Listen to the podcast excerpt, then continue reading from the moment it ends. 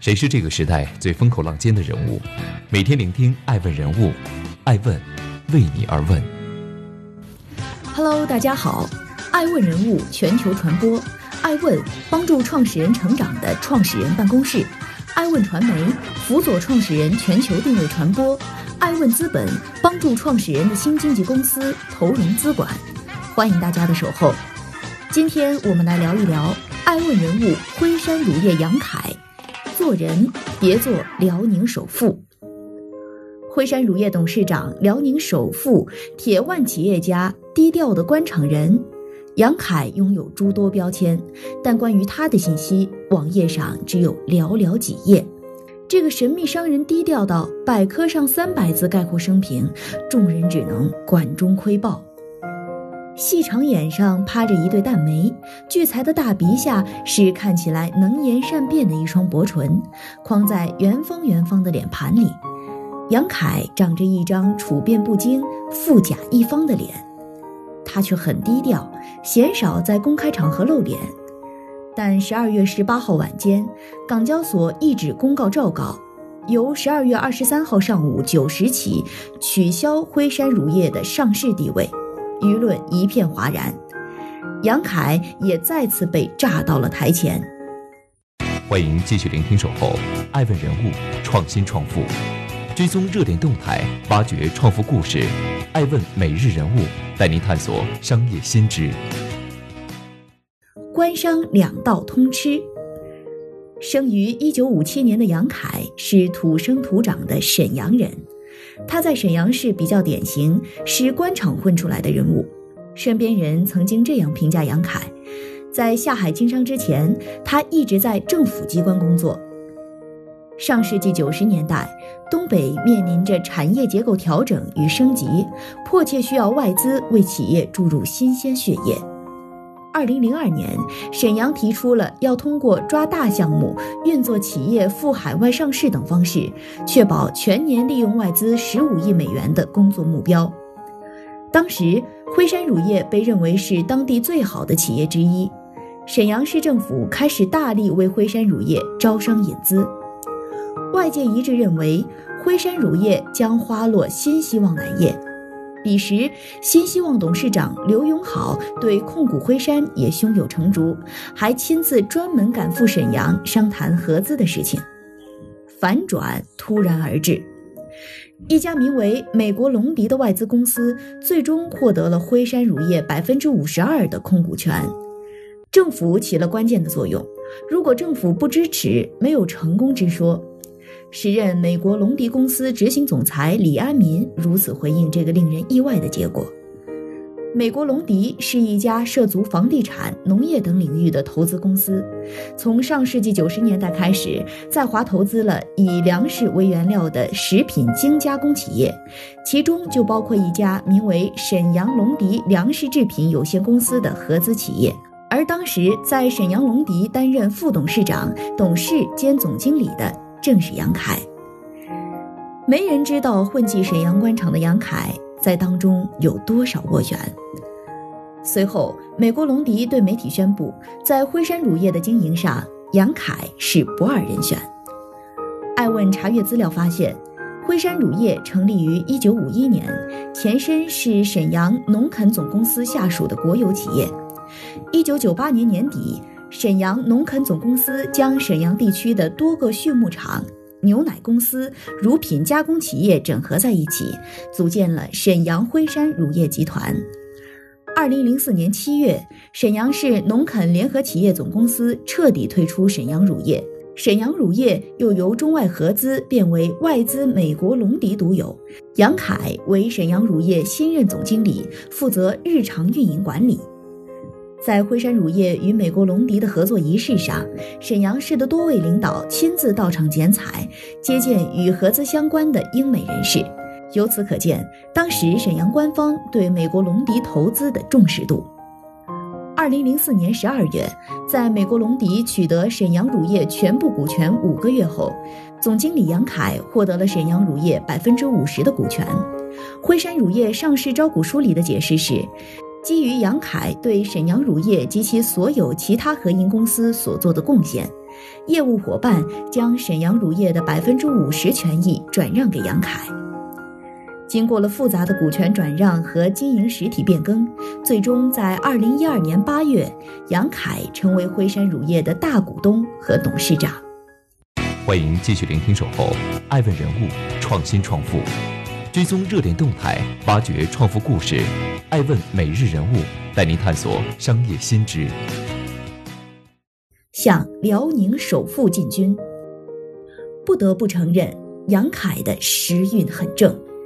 实力和运气同样重要。后来，杨凯对辉山的经营的确也彰显了他有魄力、善经营。二零零二年，杨凯四十五岁，带着对家乡品牌的热爱，开始了辉山乳业的经营管理和战略规划，开创了自营牧场模式。当时，多数乳品企业都在斥巨资抢占奶业市场，跑马圈地。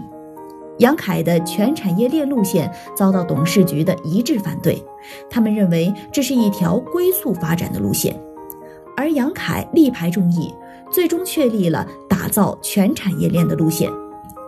二零零八年，三聚氰胺事件横空出世，中国乳业发展受到重创。此前十年，中国乳业高速发展。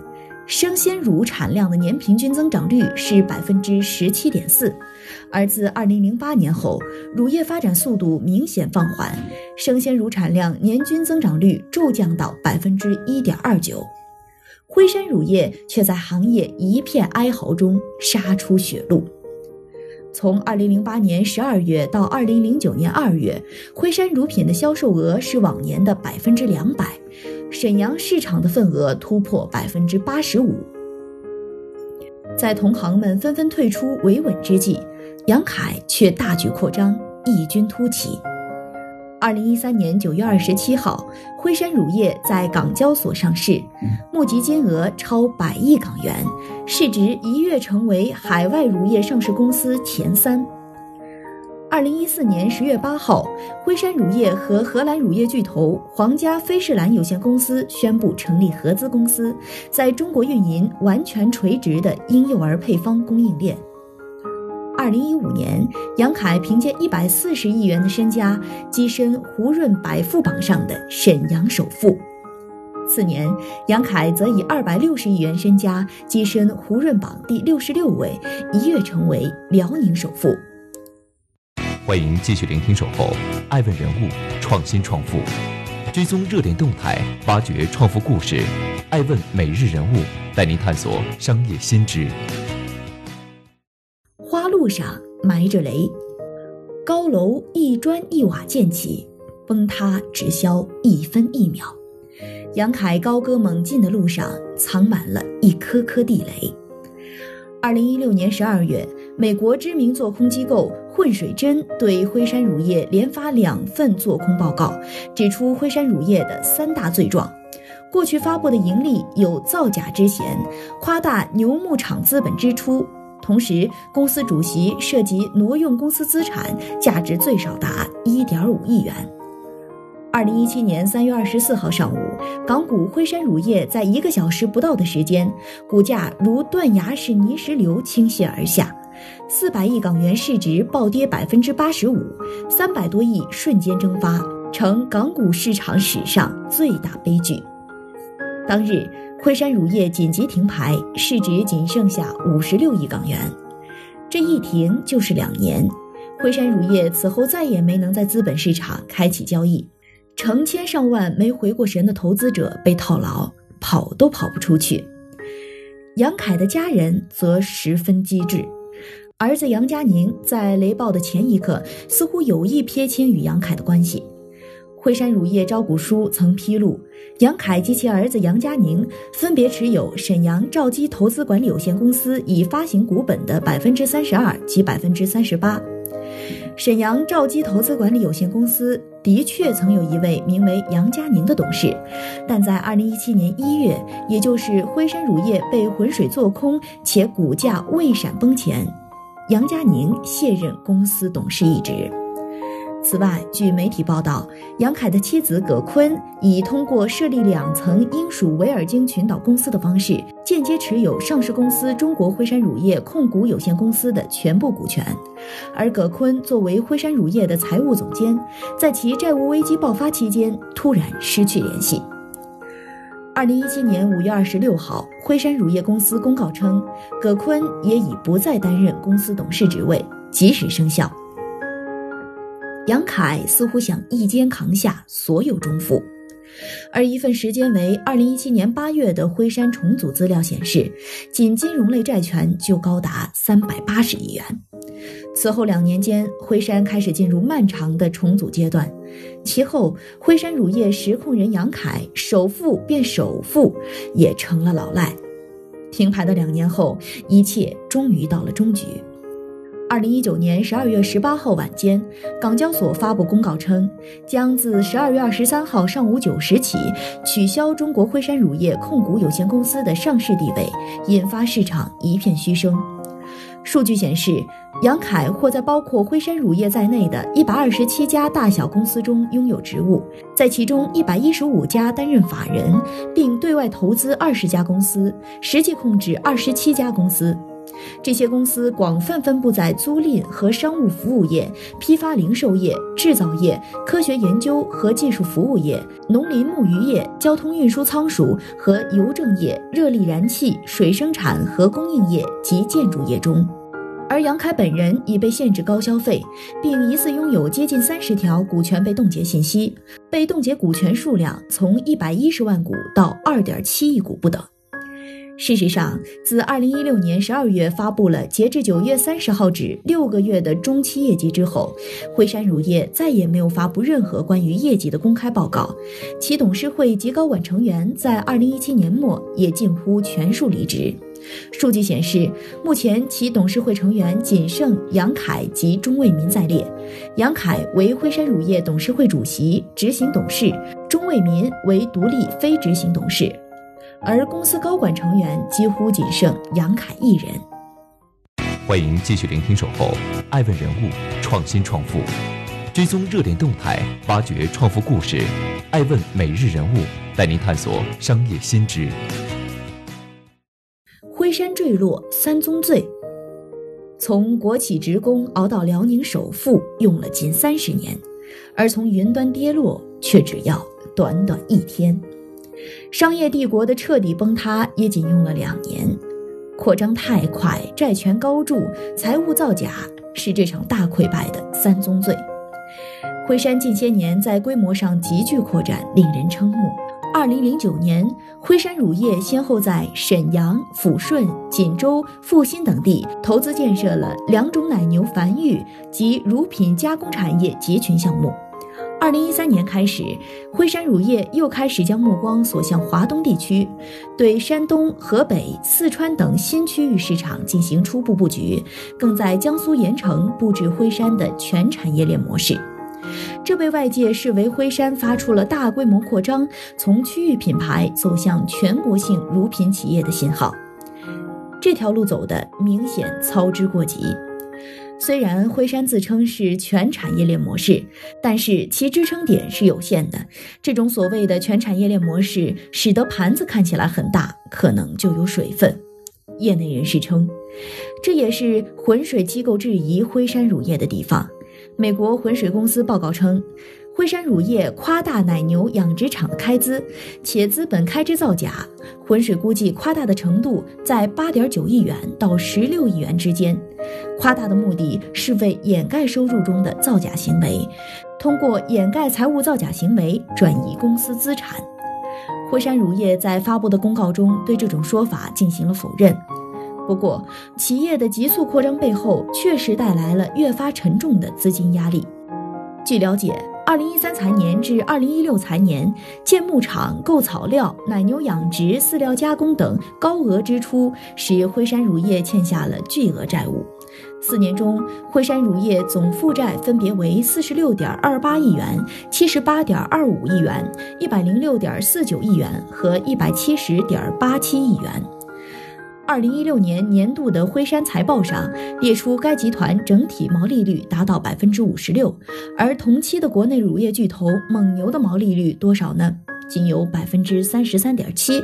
当然了，二零一四、二零一五年度辉山乳业的毛利率与同行现代牧业、中国圣牧、蒙牛相比，也同样是高的离奇。就在辉山乳业暴雷的前一天，二零一七年三月二十三号，辽宁省金融办召开的辉山乳业债权工作会议上，杨凯承认资金链已经断裂，但他仍信心满满的表示，一个月内辉山乳业就可以筹集一百五十亿元的资金，用于维护市值、恢复投资者信心、保护辉山品牌。纸包不住火，辉山事件发酵后，讨债者纷纷曝光辉山乳业的债权金额。据估计，辉山乳业有七十多家债权人，其中二十三家银行、十几家融资租赁公司，金融债券预计至少在一百二十亿元以上。除此之外，据可靠消息源透露，杨凯本人还涉及四十亿元的个人债务。此外，辉山乳业还欠供货商款项接近三十亿元。二零一八年十二月二十号，辉山乳业提交的重整计划草案显示，辉山系债务涉及两千七百零二家债权人，五千一百五十五笔债权，累计七百二十亿元。浮华假象一夕就被拆穿。针对辉山乳业断崖式下跌之惨景，市场分析人士认为。公司债券逾期，大股东挪用资产炒房，浑水做空，直指公司财务造假，是股价崩跌的主要原因。有经济学者分析认为，辉山乳业的股权结构存在问题。根据公开资料显示，在辉山股价大跌之前，杨凯持股量为百分之七十三点五六，减去当日抛出的二点五一亿股，持股量仍有百分之七十一点七，这是一种不合理的股权结构。从结构分析，股权集中容易造成体制僵化，出现铁腕人物；其他的董事层更像一个打工者，而不是合作方。强势的性格有好处，但也会有不足。中国奶协常务理事王丁棉分析认为，辉山乳业之所以走到今天如此败落的境地，与投资决策失误及对行业与市场变化预判出现严重偏差等原因有关。辉山乳业想走全产业链发展模式，并无不妥。但当家人杨凯看不到行业存在的危机，在大大超出企业实力的情形下，贪图大干快上和做大，导致投资过大，出现资金断裂层。我是一个真实的人，辉山能走到今天，也离不开真实。当别人为了抢占市场和资本不择手段的时候，我创造了乳制品行业最完美的全产业链。鲜少在公众场合高谈阔论的杨凯曾这样评价自己：建在谎言之上的真实，犹如聚沙成塔，一碰就碎。这份评价今时看来，不免令人唏嘘。爱问是我们看商业世界最真实的眼睛，记录时代人物，传播创新精神，探索创富法则。微信搜索“爱问人物”公众号，查看更多有趣又有料的商业故事。